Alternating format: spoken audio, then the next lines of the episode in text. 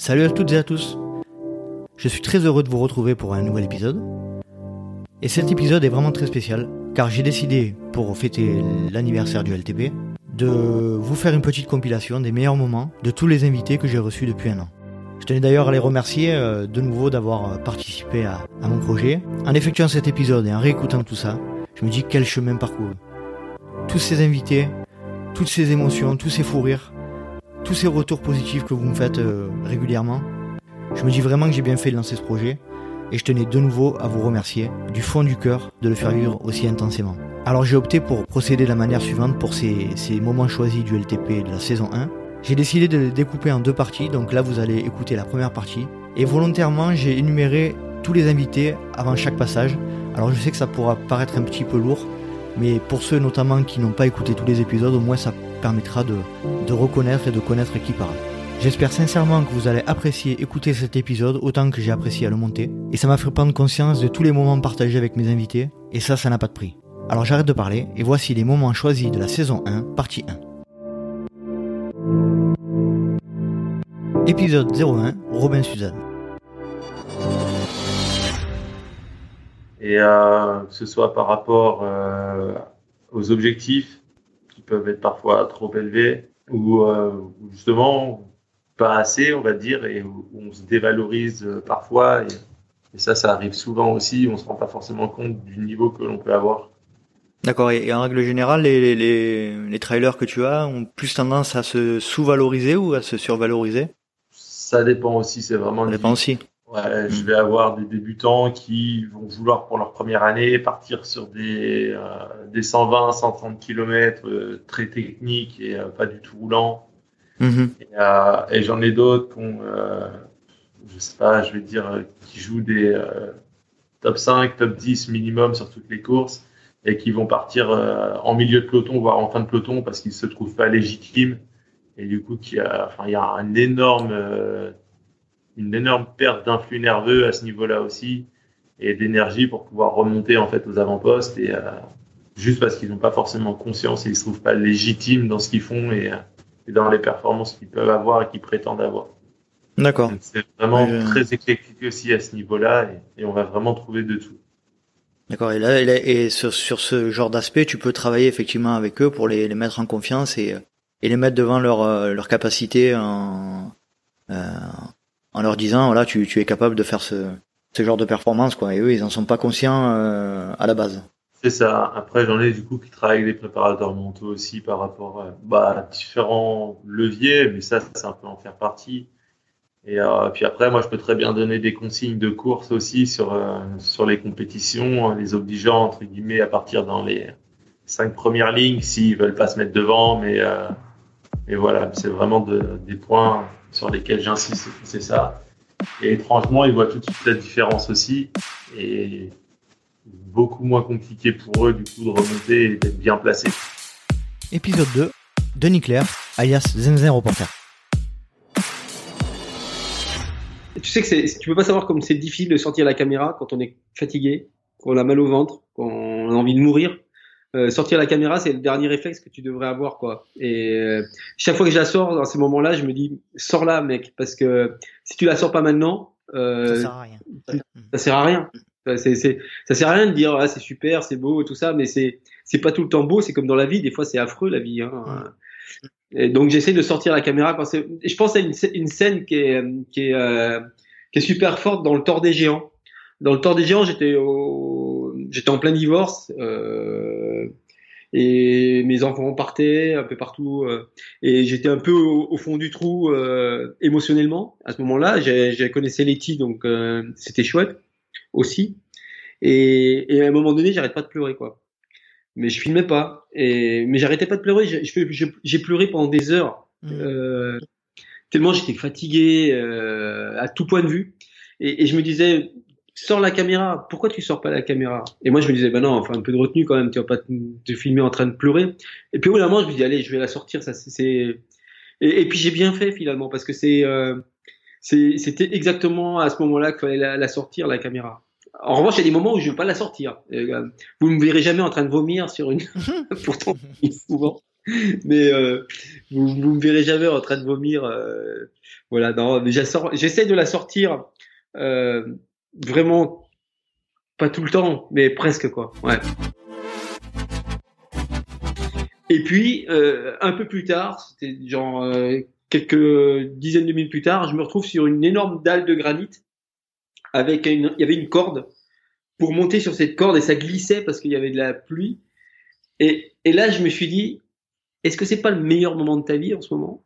Est-ce que c'est pas vraiment le moment que tu voulais vivre? Être là, seul, avec cette corde sur cette euh, grosse euh, bloc de granit, avec le brouillard dans la nuit Est-ce que tu fais pas tout ça dans ta vie pour vivre ce moment-là pleinement? Est-ce que t'es pas au bon endroit? Eh ben voilà, c'est. Je me suis dit que c'était exactement ce moment-là que je voulais vivre. Épisode 3. Antoine Bonnefille je me souviens d'un coup de fil d'Ingrid Tissot euh, me disant écoute, euh, voilà, fais quelque chose, motive-toi, écris une émission. Et moi, à l'époque, c'était pas du tout mon métier. J'étais comédien, j'avais jamais présenté, j'avais jamais, jamais écrit, j'avais jamais produit, je savais pas du tout ce que c'était. Donc, euh, donc j'ai planché pendant un bon petit moment sur le sur le dossier. Puis derrière, j'ai appelé Alabama en leur disant écoutez, voilà, on a bossé un peu ensemble. Peut-être qu'il y a moyen de faire un truc. Là, j'ai une proposition pour une émission. Et puis derrière, il y a eu la rencontre avec Sissi. Euh, Iron m'a appelé en me disant voilà, je sais que tu as un projet, euh, et ben allons-y, euh, nous on veut être partenaire. Et donc on a lancé Emotion. Une première saison, on savait pas trop trop quoi faire, donc on a fait un magazine avec des chapitres, on essayait d'aller un peu sur les courses, on essayait de, de tirer très large pour toucher un maximum de personnes.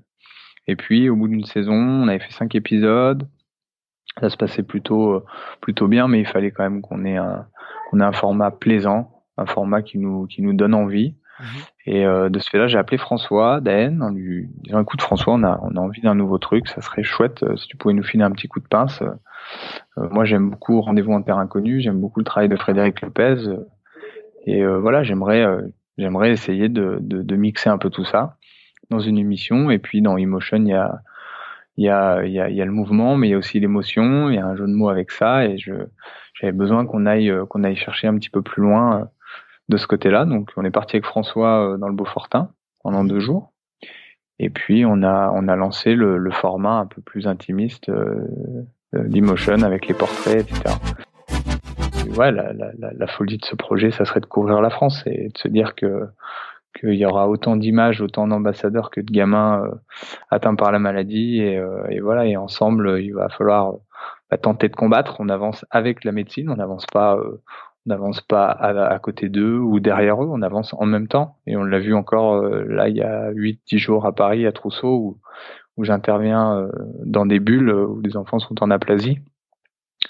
Et, euh, et on a une, petite qui a, qui, beaucoup de mal à, assimiler un, un, des traitements qui passe par justement la sonde du nez.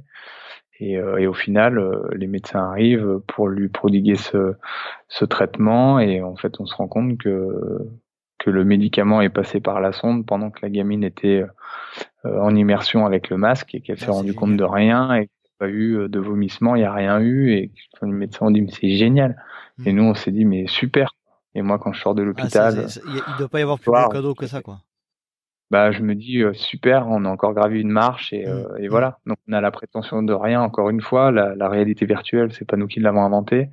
En revanche, euh, le concept, il est unique euh, en France et ailleurs, je ne sais pas, mais en tout cas en France, il est unique parce qu'on amène de la vidéo de nature. On leur fait découvrir une, une réalité et on leur permet une évasion qui pour le moment est virtuelle et, euh, et un jour on espère aussi peut-être au travers d'une association de type à chacun son Everest faire en sorte que l'évasion réelle ait lieu et qu'ils puissent découvrir un petit peu les, la nature qu'ils ont qu'ils ont qu'ils ont découvert au travers de nos masques. Épisode 4, Hugo Ferrari. Mais ça restait plus un, défi personnel qu'un truc pour se comparer. Tu vois, il y a pas mal de gens qui ont pu venir, euh, amis ou non, hein, d'ailleurs, juste pour regarder, parce que ça les faisait rigoler euh, de voir quelqu'un faire 24 heures dans un sentier que, que beaucoup connaissaient, en fait. Il y a pas mal de gens qui courent par là. D'accord. Et, euh, et c'est quelque chose que tu mûrissais depuis un moment ou c'est quelque chose qui t'est venu assez récemment en regardant les, les performances? Il me semble que c'était euh, euh Benoît Girondel qui avait lancé la qui avait lancé la première marque. La mode. Il avait lancé la mode. Ouais. Ouais, ouais, c'était lui. Ouais. Bah en fait, je me suis juste dit qu'il est con euh, de faire ça. C'est dommage, quoi. Autant, autant mettre un dossard. Tu vois, quand il avait fait ça, je me, je me suis dit. Euh... Et puis, euh, bon, après, j'ai laissé courir. Et ouais, il y avait le Suisse euh, Nonorg qui l'a qui l'a amélioré entre guillemets euh, en mai. Et là, je me suis dit ah putain, mais les mecs ils ont un concept là en fait. Donc ça m'avait bien fait rire, mais bon à ce moment-là, je préparais le 90 du Mont Blanc, mais je m'étais quand même dit euh, putain un truc con comme ça, faudrait le faire une fois quand même. Est-ce que tu peux nous parler un peu, nous faire un peu un feedback de ton de ton UTMB 2019 Je suis arrivé très entraîné, hein, comme à chaque fois que je prépare un, un vrai objectif. Et euh, bah là, en plus, on avait pas mal affiné avec l'expérience de l'an passé, euh, où on en apprend hein, chaque année. Et, euh, et j'étais très confiant au départ. Bon, après, bien sûr, on n'est pas à l'abri d'une chute ou, euh, ou d'une entorse, enfin, d'un truc un peu con. Mhm. Mais euh, j'étais très confiant. Ça s'est, ça s'est vu. Hein. J'étais vraiment à l'aise dès le début. Euh, je forçais vraiment pas. Hein. J'étais même un peu sur la retenue pour pas aller trop vite. Euh, et je dirais que ouais, le seul problème entre guillemets, c'est que en fait, il faisait très humide dans l'air. Et je me suis vraiment vidé toute mon eau dans la première montée. J'ai été trempé là d'un coup, même le short, ce qui est très très rare chez moi. Mhm. Je transpire assez peu d'habitude.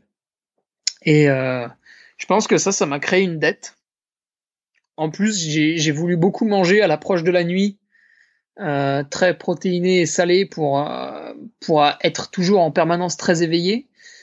Et euh, alors je pense que c'est un peu un, un concours de circonstances des deux. Hein. La grosse déshydratation au début, que j'ai essayé de corriger après, hein, mais le, le trou était fait, on va dire. Mhm.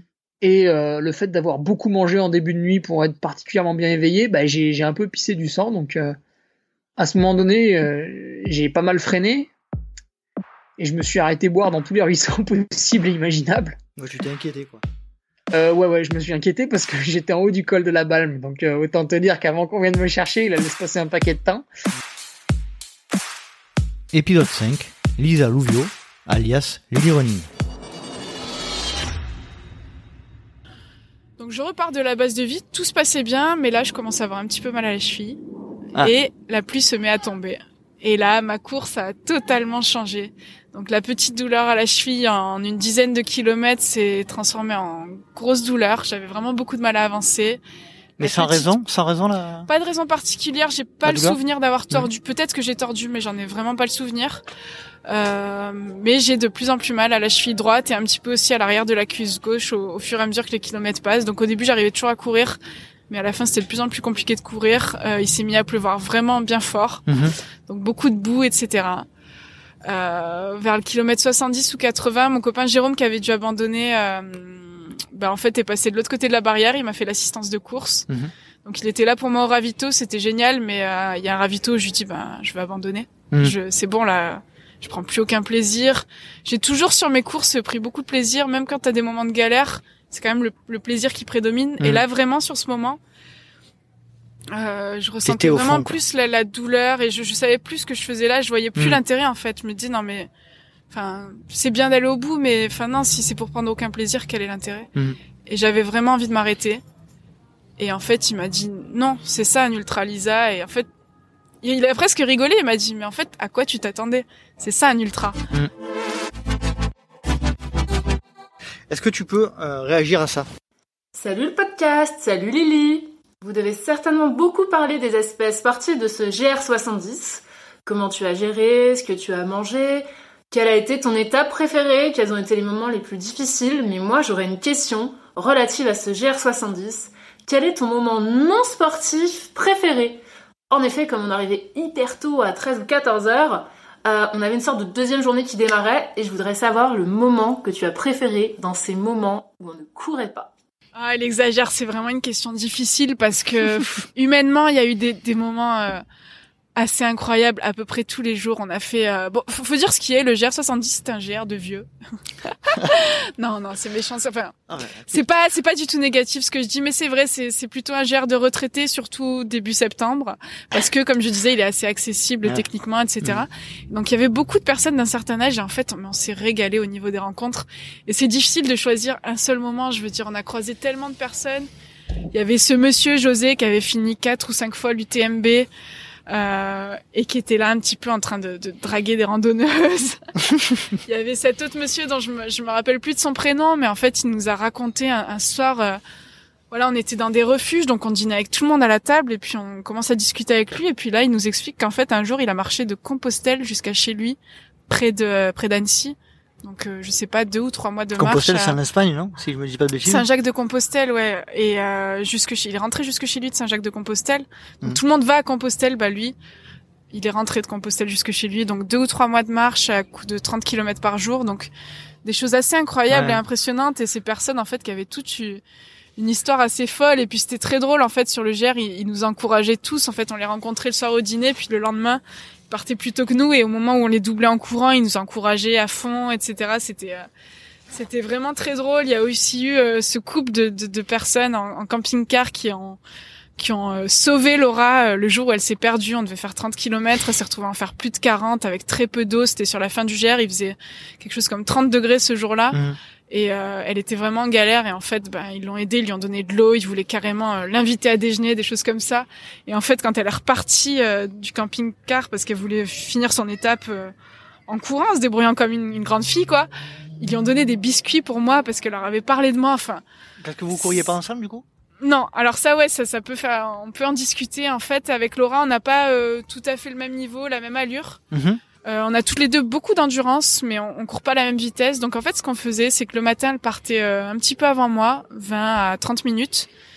Et donc je partais un petit peu plus tard et comme ça, je la rattrapais sur le chemin. D'accord. Ou pas, parce qu'il y a eu quelques couacs certains jours, des fois où on n'a pas emprunté le même chemin. Mais euh, je partais en fait un petit peu après elle euh, pour la rattraper en chemin et comme ça, ben, on faisait quelques kilomètres ensemble et on terminait ensemble ou alors je, la- je la laissais ensuite et je repartais devant. Et ça nous permettait, malgré le fait qu'on n'a pas le même niveau, bah, de partager des moments ensemble et, et de pas euh, se mettre la pression en fait. Elle de pas être en sur-régime pour Mhm. moi, moi de pas me ralentir pour elle et, et du coup on s'est régalé comme ça. On avait déjà testé de faire ça euh, quand on avait été dans les volcans d'Auvergne. Mhm. Ça nous avait vraiment bien plu de fonctionner comme ça, donc on a recommencé. Donc désolé Laura, je n'ai pas de réponse. Mon, meilleur moment c'est c'est toi. Ah, c'est beau. Ça, c'est- en plus, il y a un magnifique coucher de soleil là. ouais, euh, c'est tellement romantique. oh là là. Épisode 6, JB Corée. À lever de la nuit, 12e jour, euh, c'est simple. Donc, j'ai passé la troisième base de vie en pleine nuit. Donc, je dois être euh, aux alentours du, du 140e à peu près, ouais. D'accord. 140e. hein. L'approche du cirque de, de Gaverny, justement. D'accord, ouais. Tu as posté euh, euh, sur ton compte rendu une, une photo de ce, de, de ce cirque, c'est, c'est juste magnifique. Hein. Alors nous, euh, Ouais. c'est déjà beau sur la photo, alors j'imagine, j'imagine en vrai. J'imagine. C'est magnifique en vrai. Moi, on me l'avait. Euh, j'ai une collègue justement qui est, qui est originaire donc du, du 65. Elle m'a dit, euh, elle me dit clairement, elle me dit, tu verras, c'est vraiment l'endroit le plus magnifique. Et euh, clairement, même un bénévole m'a dit, euh, il y a, il y a une grosse montée, t'inquiète. Au-dessus, t'as une vue qui est magnifique sur le cercle de Gavarnie, tu vas voir, c'est super beau. Il me dit, si t'as du temps, prends du temps, euh, admire, prends des photos. Et ben, je écouté, hein. Et je voulais Mhm. arriver aussi, je voulais arriver avant que la nuit tombe, hein, parce que voilà. Et là, les, le jeu de couleurs, justement, euh, top, quoi. Top, vraiment, euh, on n'est pas menti. Ça, ça valait le coup d'aller jusque là. Euh, moi, c'est très simple en fait, hein, comme j'expliquais. Quand je pars à un endroit, donc déjà, j'essaie de faire attention, de dire à ma femme, bon, ben, ma tenue, elle est comme ça, regarde bien ma tenue. Hein, donc, elle le sait, la veille du, avant de m'entraîner, elle voit ma tenue en fait, donc qui est prête, donc dans la salle de bain. Euh, elle sait en fait euh, comment je suis habillé. Elle connaît mon parcours et surtout, euh, même si euh, je me sens bien, je vais pas me dire, euh, tiens, je vais aller à tel endroit. Non, non. Le parcours prévu, c'est le parcours en fait que je fais et j'évite de dévier, j'évite de faire du hors sentier. C'est tentant des fois de faire du hors sentier. Les massifs donc de Grenoble, en fait, il y a quelques massifs où je sais qu'il est possible de faire du hors sentier sans prendre de risques. Il m'est déjà arrivé honnêtement de le faire, mais euh, il m'est aussi arrivé de me faire des frayeurs. Par contre, il faut pas oublier une chose, et je pense que tu l'as bien souligné, la montagne, c'est elle qui décide. c'est elle qui décide. On joue, on joue pas avec elle. Entre guillemets, c'est elle qui joue avec nous.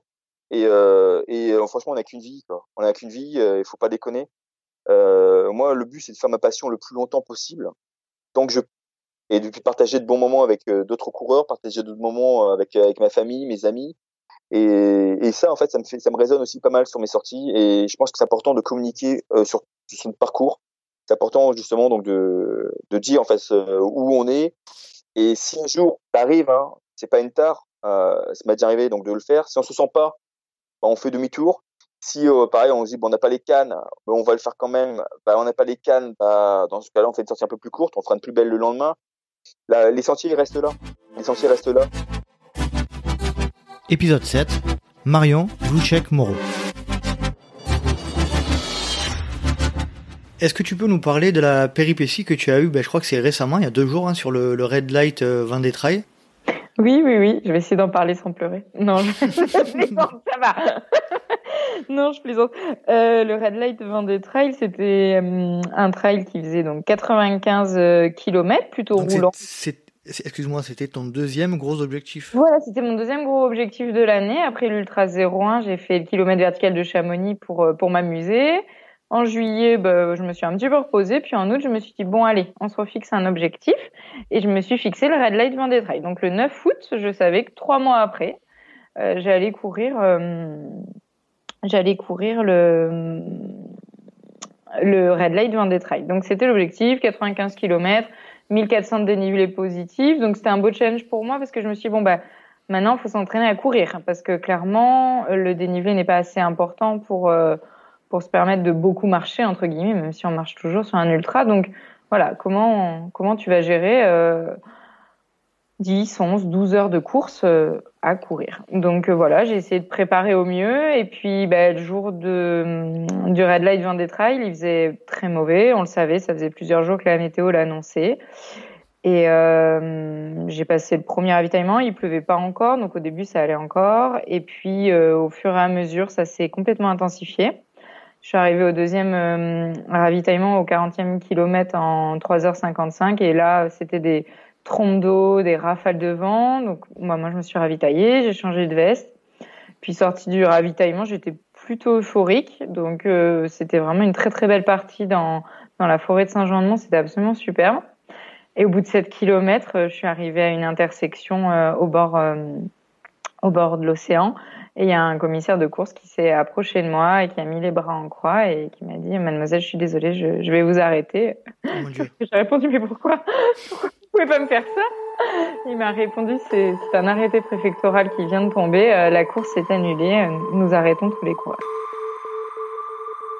On voit bien que les organisateurs de petites courses, notamment, j'ai un, on a plusieurs d'ailleurs exemples euh, dans la, dans la région, sont obligés d'arrêter tellement les contraintes et les démarches administratives sont de, de plus en plus complexes et, et tellement il y a, y a, de choses à penser en fait, c'est ça. Et du coup, nous coureurs, Enfin, on peut avoir cette vision complètement égoïste de dire, euh, bah mon plateau repas il était pas assez garni, mais enfin si on ouvre quand même deux secondes un petit peu, euh, un petit peu ses oreilles et ses yeux, on se rend compte qu'il y a tellement de choses à gérer que tout peut mmh. pas être parfait et que voilà, je pense qu'en France on est quand même bien, bien loti, on a des belles courses et voilà, si on n'aime pas une course, une organisation, on n'est pas obligé d'y revenir, personne nous met le couteau sous la gorge.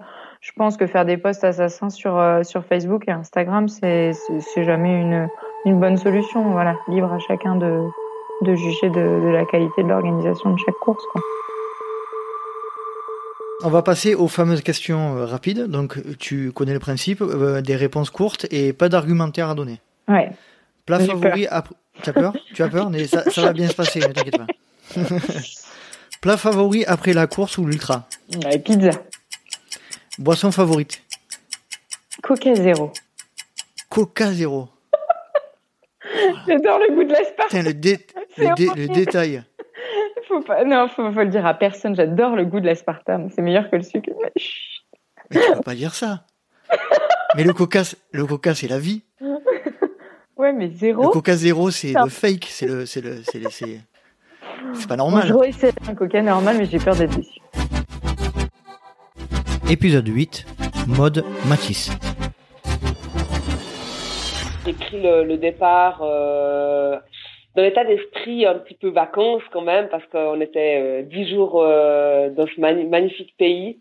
Et puis, euh, bah voilà, j'ai, j'ai, dès le départ, j'étais en tête de, de, de course, mais euh, au bout de 10 kilomètres environ, euh, je me suis perdue. Je voyais plus de fanion et j'étais avec un petit petit groupe d'hommes. Et puis, on a décidé de continuer un petit bout, de demander à des Népalais s'ils avaient vu d'autres coureurs, qui nous ont approuvé. Enfin, ils nous ont dit qu'ils avaient vu d'autres coureurs, donc on a continué encore un petit bout. Euh, et puis bon, bah quand on a vu qu'on était vraiment planté, euh, les hommes ont décidé de faire demi-tour et de chercher le vrai chemin. Mhm. Et moi, euh, n'ayant plus l'envie de voilà de, de me battre, puis euh, c'était déjà 42 kilomètres, alors faire encore l'aller-retour, voilà, j'avais juste pas envie. Mhm. Euh, j'ai continué mon chemin et puis euh, j'ai voilà j'ai été jusqu'au prochain ravitaillement que j'ai retrouvé. Et puis là, ben, en fait, on, quand je suis arrivée au ravitaillement, on m'a dit, mais vous avez le même nombre de kilomètres que si vous aviez fait la course. D'accord. Parce que j'avais bien sûr mis le GPS. Et on m'a dit, mais si vous voulez, vous allez jusqu'au sommet, vous allez recevoir un bracelet comme quoi vous avez passé au sommet, puis vous pouvez continuer la course. Alors bon, bah, j'étais un peu sceptique, mais c'est ce que j'ai fait. J'ai continué, j'ai fait ma course, j'ai fait 42 kilomètres, le même nombre de dénivelés. Mhm. Et puis à l'arrivée, euh, bah, ils hésitaient à me disqualifier, euh, oui, non. Pour finir, ils m'ont disqualifié, ce qui Mhm. était tout à fait normal. D'accord. Euh, voilà, j'étais quand même contente d'avoir fait euh, presque la course. Si tu ne devais en donner qu'une, quelle est ta force ou l'avantage par rapport aux autres qui te permet de performer? Alors, je j'en ai deux parce que j'ai pas réussi à choisir. T'as droit, t'as droit à un Euh, joker. Dac. Alors, il y a plus l'approche mentale, en fait, c'est le fait de de, me pas, de, de ne pas me prendre la tête, d'avoir euh, vraiment d'avoir cette force de relativiser euh, quand la pression est trop haute. Euh, voilà, de, de me dire qu'il n'y a pas que le sport dans la vie. Donc vraiment cette approche en guillemets un peu légère de la compétition. D'accord. Et puis le mon, mon avantage euh, physique, c'est que je pense que c'est mon rapport poids-puissance. Épisode 9, Julien Bonifay. Pendant les, je crois la dernière montée, j'ai parlé pendant pendant 5-10 minutes avec un trailer. Donc, euh, je parlais en anglais avec lui. Il avait un très très bon anglais, moi catastrophique bien sûr. Pour finalement me rendre compte que, bah, que c'était un Belge qui parlait français. Donc euh, D'accord, tu parlais avec lui anglais pendant, Voilà, pendant un bah, certain temps, puis tu t'es rendu compte, oh, mais on parle français tous les deux, c'est... voilà, tout à con. fait, parce qu'en fait, il parlait avec une japonaise juste avant et pensant qu'il était anglais, et j'ai commencé à parler avec lui. Et on parlait la, même- la même langue, donc euh, c'est pas grave, j'ai travaillé mon anglais avec lui. Donc euh. Ah, c'est bien, c'est bien. c'est bien. Ah, c'est cosmopolite, c'est bien. Et puis arrive euh, le cirque de Mafat. Voilà, le cirque de Mafat, T'es au kilomètre combien? Euh, qui pour moi, qui, qui est haut, euh, entre, on va dire entre après Sillaos, donc euh, après le Taibit. Enfin, le Taibit en fait partie normalement. Mais euh, moi, pour moi, c'est vraiment le pire. Ça a été après le Taibit, donc euh, les descentes vers euh, donc vers Marla et euh, je sais plus. euh, euh, là, c'est vraiment. euh, J'ai vu des scènes. Je, je savais qu'il fallait que je sorte le plus rapidement de là. C'était pas catholique. Non, non, non. Tu peux un peu décrire?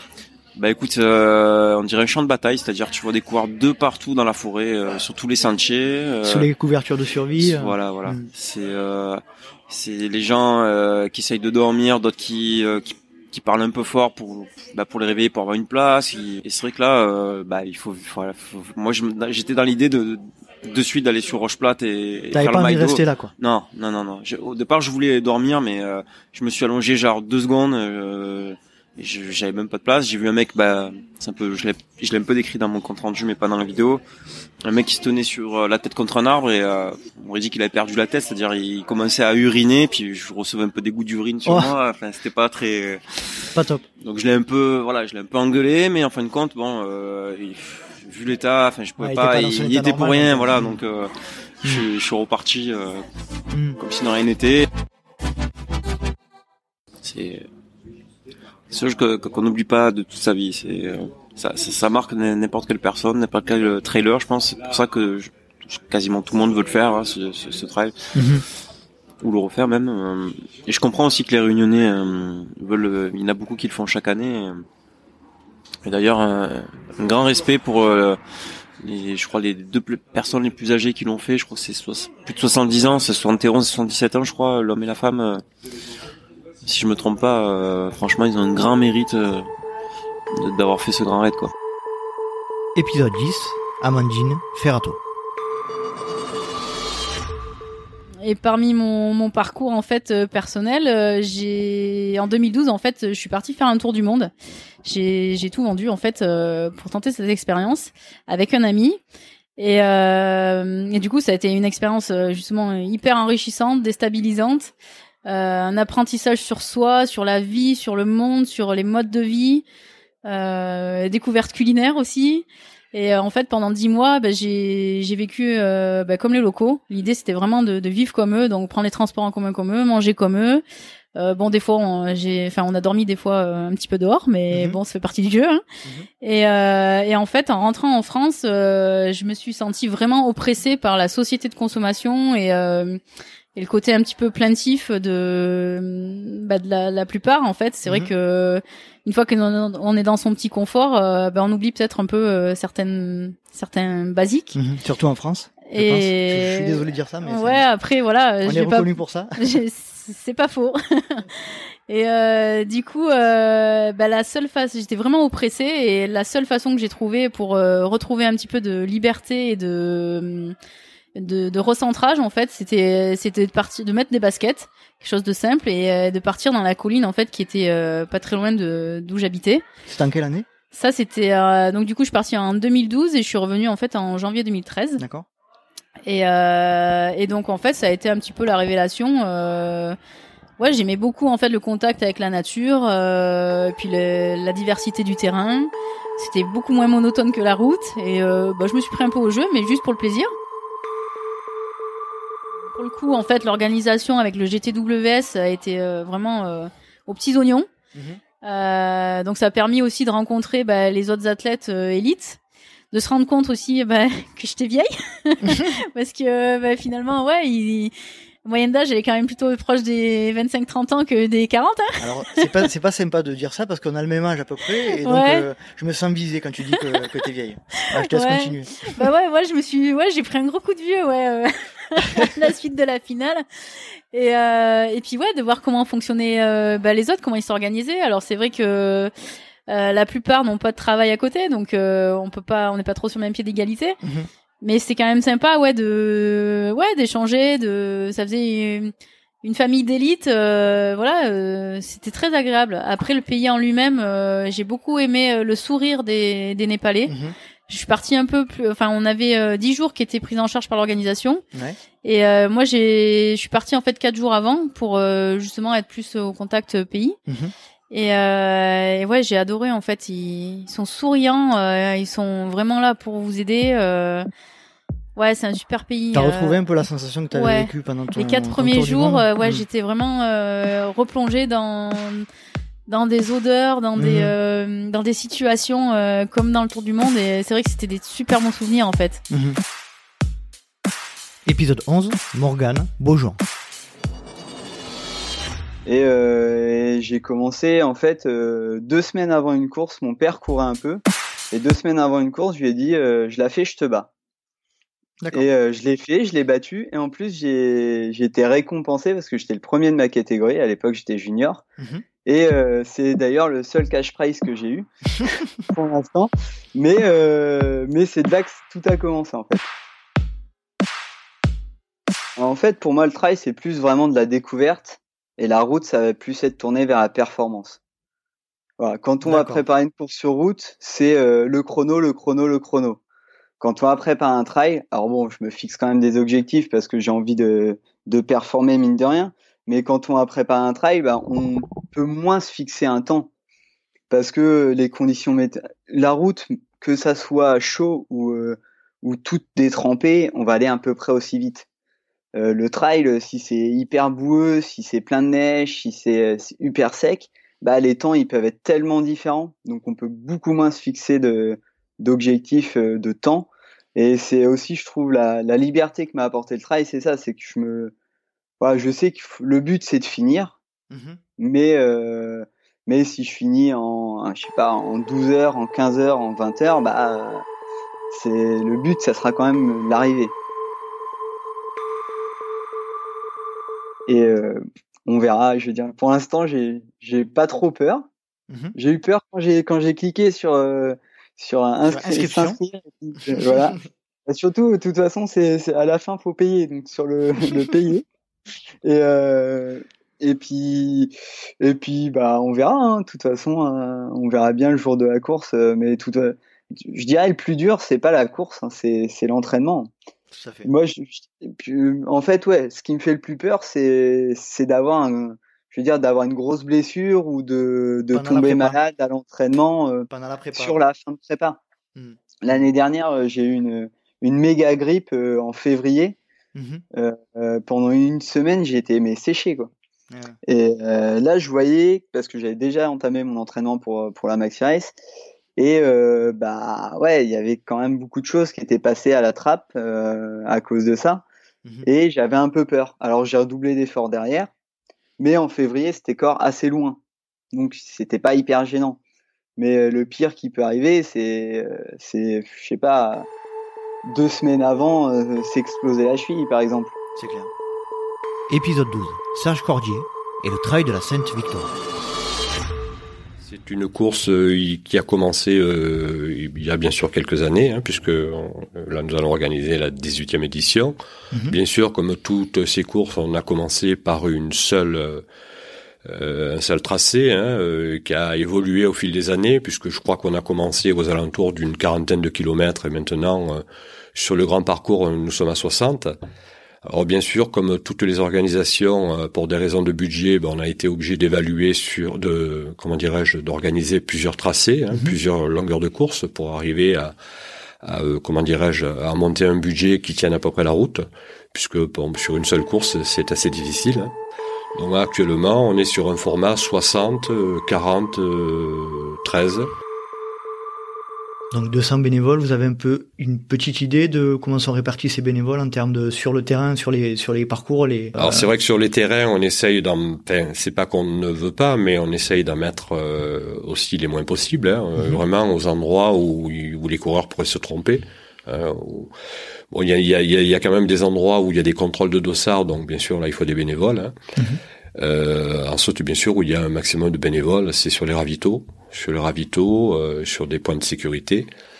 Après, euh, ben c'est euh, voilà, euh, quand on a un parcours qui euh, qui mesure 60 km plus les à côté, ben c'est sûr qu'il faut euh, voilà, il y a, il y a on a on a on a plusieurs ravitaux, euh, on a un massif qui est conséquent, donc euh, avec une face nord et une face sud, donc il faut mettre des bénévoles de l'autre côté, euh, voilà. Et heureusement que dans les bénévoles, on a justement euh, tous- toutes ces personnes qui viennent des villages euh, que les coureurs traversent, où là, on a un apport automatiquement de, de bénévoles. euh, voilà. Il n'y a pas vraiment besoin d'aller euh, de trop chercher, puisque automatiquement, ces gens-là se portent bénévoles. C'est souvent des gens de- Mm. du village. Voilà, qui, voilà. Donc là, c'est vrai que c'est assez sympa de, de, de retrouver ça. Épisode 13. Caroline Schroeder. Donc tu nous as parlé un petit peu de la décomposition de tes entraînements. Euh, c'est quand même assez euh, assez costaud. Tu as tu as quand même un emploi du temps qui est assez chargé euh, de, de ce niveau-là. Comment tu arrives à, à organiser ta vie? C'est une question un peu une question un peu brute, mais je pense que c'est c'est intéressant. Bah, C'est-à-dire que comment j'arrive à organiser ma vie, je suis bien entourée, on va dire, et, euh, par des personnes aussi qui font du sport dans mon entourage. Donc euh, j'ai euh, beaucoup d'amis euh, et ça me permet bah, de pouvoir concilier que ce soit ma vie professionnelle, la vie avec mon enfant parce que j'ai un petit garçon de 7 ans et, et ma vie sportive. Après, très clairement, je ne serais pas épanouie aujourd'hui si j'avais pas ma vie sportive. Euh, mon entourage le sait et du coup, euh, enfin, euh, et, du coup, enfin voilà, c'est important pour moi de faire mon sport. Après, bien sûr, je vais pas te dire que je suis irréprochable dans mon plan d'entraînement et tout le monde le sait. La PPG, je la fais pas forcément. Il y a une séance qui saute de temps en temps. Bah après. après voilà, c'est pas très grave. Hein. Le sport, c'est que du plaisir. Pour moi, c'est que du plaisir. Et il faut que ça reste comme ça. Est-ce que tu peux parler d'un sujet dont on parle pas beaucoup euh, dans le détail Est-ce que tu as déjà subi un abandon? Ouais, j'ai suivi un abandon bah, là au mois de novembre dernier. Euh, c'était mon premier abandon depuis que j'ai commencé le trail. Bah, il en faut bien un. Et donc? Et j'ai eh bah, j'étais dégoûtée, j'ai pleuré. Euh, c'était un 22 km, c'était le trail des Brosses dans les Vosges, qui est super réputé parce que il est pas chez nous, il est réputé parce qu'il est super dur et euh, et c'est que des bosses tout le temps, tout le temps, tout le temps. Donc euh, des grosses bosses en plus. Et euh, j'ai fait euh, bah, les neuf premiers kilomètres. Euh, le dernier kilomètre, euh, j'en pouvais plus. J'étais perdue dans la forêt. J'ai l'impression que j'allais m'évanouir. Enfin voilà, il m'est arrivé un truc vraiment pas cool en forêt. Pour le coup, bah au début, personne s'arrêtait. Et j'ai un gentil monsieur qui s'est arrêté et qui a continué un kilomètre avec moi jusqu'à récupérer après la voiture. Et, euh, et je me suis arrêtée et tout le monde m'a dit arrête-toi, c'est pas grave, c'est qu'un entraînement et, euh, et, et, voilà, il y en aura d'autres, mais c'est vrai que bah, ça fait un peu mal de, de, se dire on arrête. Alors moi, quand je pense à bénévolat dans le trail, j'ai une, la première image qui me vient en tête, c'est le poster au milieu de la nature à 3 heures du matin. As-tu déjà vécu cette situation ou pas? Non. Jamais. pas, pas de nuit, non. J'adorerais être euh, sur euh, des ravitaillements de nuit, mais les places sont hyper prisées parce que. Ouais, ah, ouais. Tu m'apprends un truc. Là. non, mais euh, euh, je dis pas le pauvre mec qui, est, euh, qui fait qui ferme la route. je sais pas moi, la départementale pourrie au milieu de la forêt, qu'il est tout seul. Généralement, les gars, ils sont pas tout seuls, ils sont toujours un peu plusieurs. et puis euh, le bénévolat normalement c'est quand même euh, festif. T'es toujours euh, un nombre euh, voilà normalement tout le monde se connaît.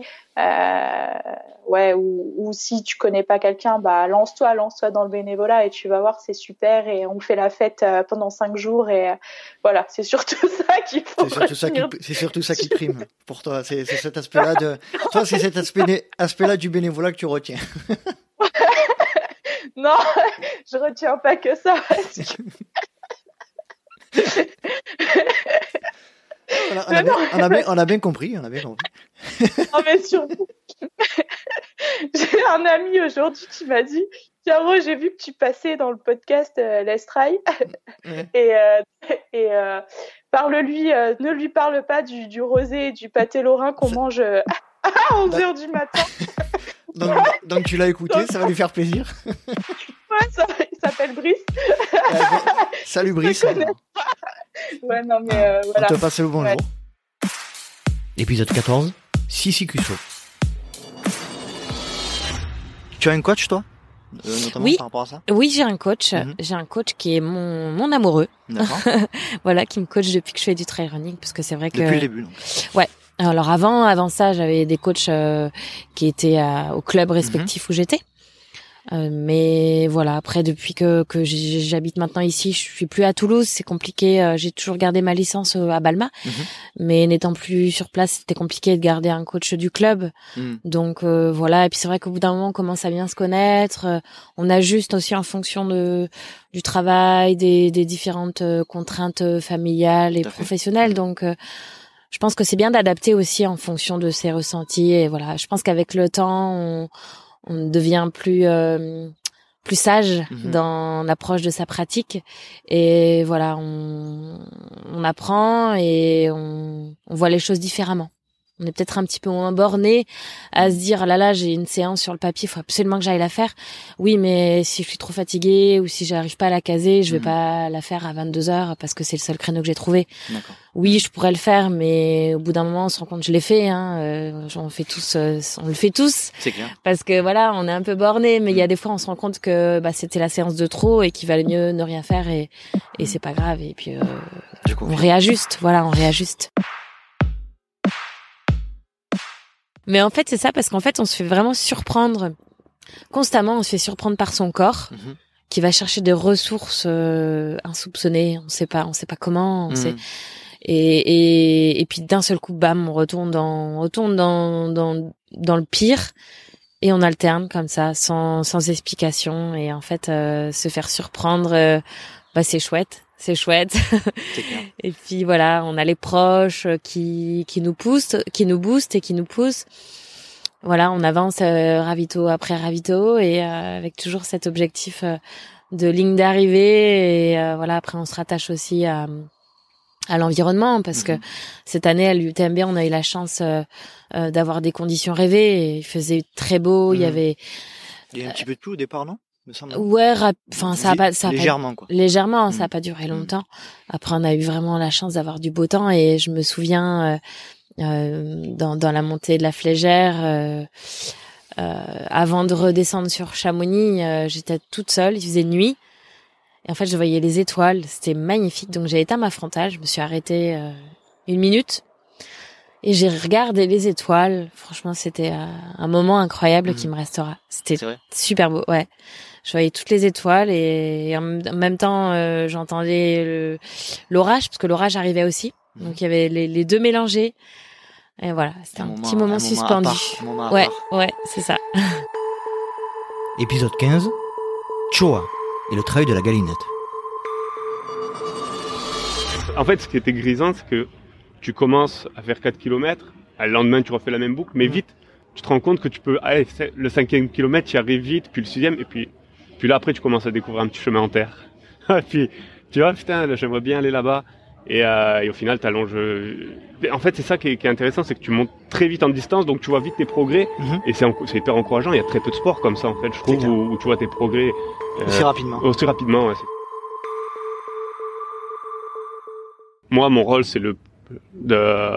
C'est vraiment pas le plus dur. Je pensais le rôle de la présidente, qui mhm. en plus a toutes les responsabilités, je pense. Et euh, quoi, je pense a toutes les responsabilités. Bon, après, c'est pas. Et euh, et le directeur et le directeur de course Steve mhm. qui, a un travail énorme aussi quoi qui a un travail c'est lui qui fait les parcours c'est lui qui, qui est en relation avec les secours qui est en relation avec euh, avec la mairie qui est en relation avec euh, il y a énormément de personnes pour ben, pour organiser aussi toute cette course sur le parcours demander le gymnase les autorisations mhm. au gymnase parce qu'on accueille tous les cours dans, dans le gymnase donc voilà ça c'est un c'est une grosse partie. La partie préfecture est un peu stressante parce qu'on a toujours le, le t'as beaucoup de papiers à fournir et t'as toujours le l'aval la, la, dernière semaine. Donc l'aval la, de la préfecture hmm. a lieu une semaine avant l'événement. Ouais, là cette année c'était un peu plus tendu. C'était le la veille. On l'a eu l'avant-veille.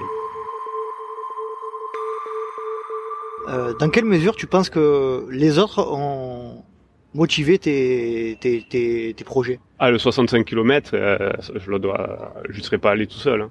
Jamais de la vie. Au bout de, je venais de faire mon 40 moi, donc c'était en octobre. Euh, donc le, le, rock de la lune c'est en mai. Donc voilà, t'as pas beaucoup, t'as même pas un an entre. Dans ma tête, je faisais pas 60 km. Hein. Et puis en fait, euh, tout, tout le club, quoi, en tout cas tous ceux avec qui j'étais proche, me dit mais oui, tu vas le faire, tu vas le faire. Bon, ça rejoint ce que je te disais, hein, un peu assez discret, pas trop confiance en moi. Et, euh, et jusqu'au dernier moment, je me suis pas inscrit. Je me suis inscrit, je crois, la dernière semaine. La dernière semaine, euh, ils m'ont tellement, ils m'ont tellement tanné que je l'ai fait.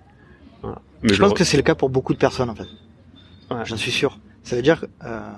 en fait, le trail a ce site particulier, c'est que je pense que c'est, c'est le plus collectif des sports individuels.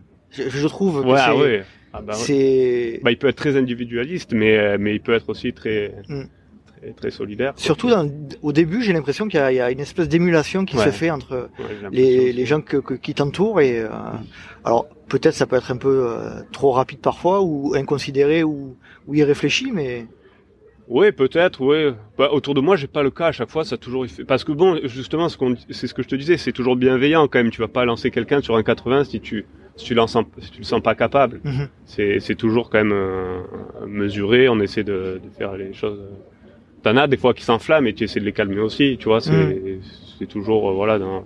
La bienveillance. Ouais, complètement.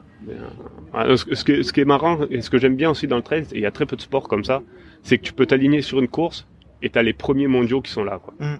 Et, et, ça, je trouve qu'il y a très peu de sports. À condition qu'il n'y ait pas de sas. oui, oui, à condition qu'il n'y ait pas de sas, mais quand même. Quand même, quoi. Ça il faut le même parcours que toi. Oui, il faut, t'es aligné sur la même course, quoi. C'est, je sais pas, en F1, t'auras jamais, euh, t'avais jamais euh, Michael Schumacher qui s'alignait avec, euh, c'est vrai, avec le celui qui débutait, quoi, tu mm. vois. Donc euh, c'est ça qui est, qui est, fou quand même. Hein. Je trouve que y a... et puis bon, tout le monde est assez proche dans ce milieu-là. Donc. Euh... Mm. Épisode 16 les genoux d'un gif.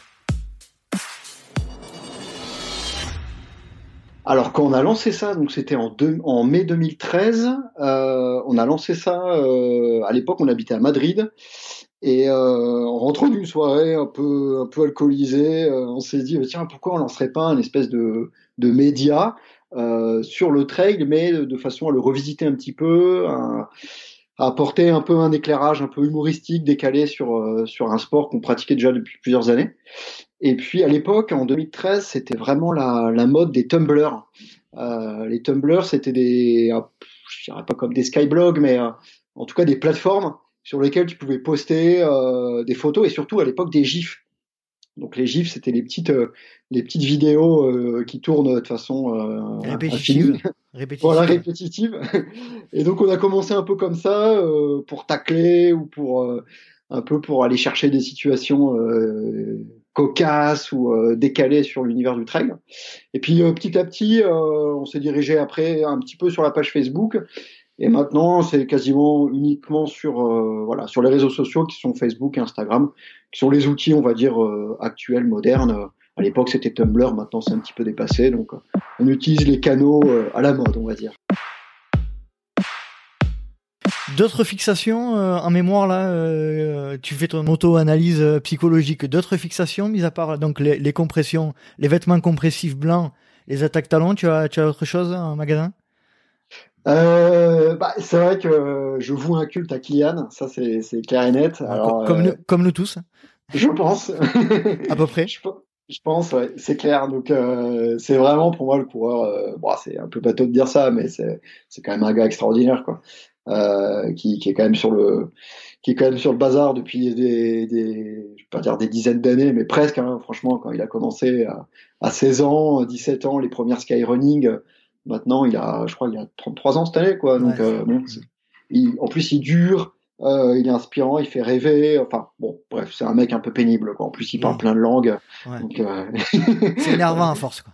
C'est assez énervant. Ouais. Mais bon, on, on adore. Ben ouais, il est super attachant. Euh, donc Kylian, c'est sûr que c'est un peu une obsession.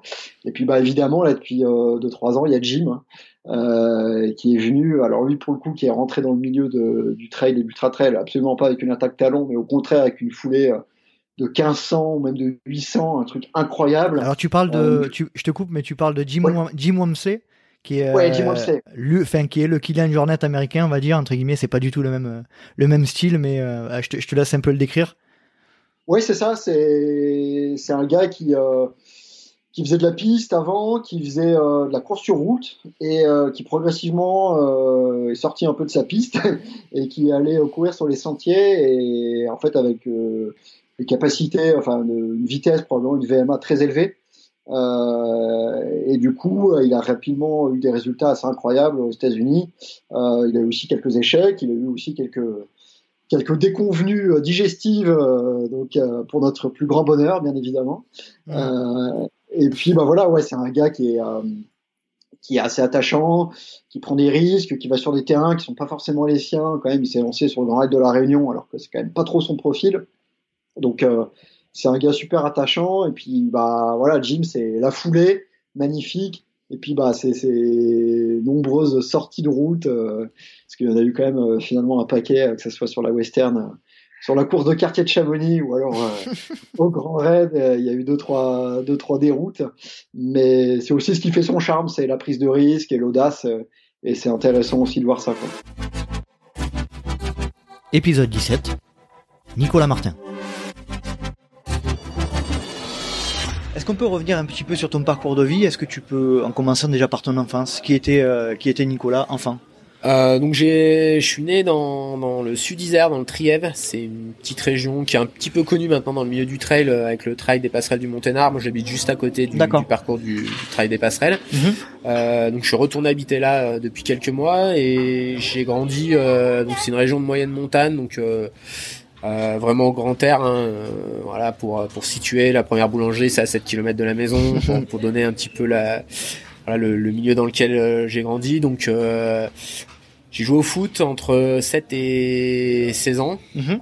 Et puis après, euh, avec euh, j'ai eu de la chance dans le petit village où j'ai grandi, on était quatre garçons à peu près du même âge, donc on faisait beaucoup d'activités, on faisait du vélo, euh, on faisait du foot, on jouait toute la journée dehors. C'est vrai que c'est une évolution qu'on a pu voir avec les, les jeunes d'aujourd'hui, un petit Mhm. peu, qui sont un peu plus connectés. Nous, ça existait pas trop.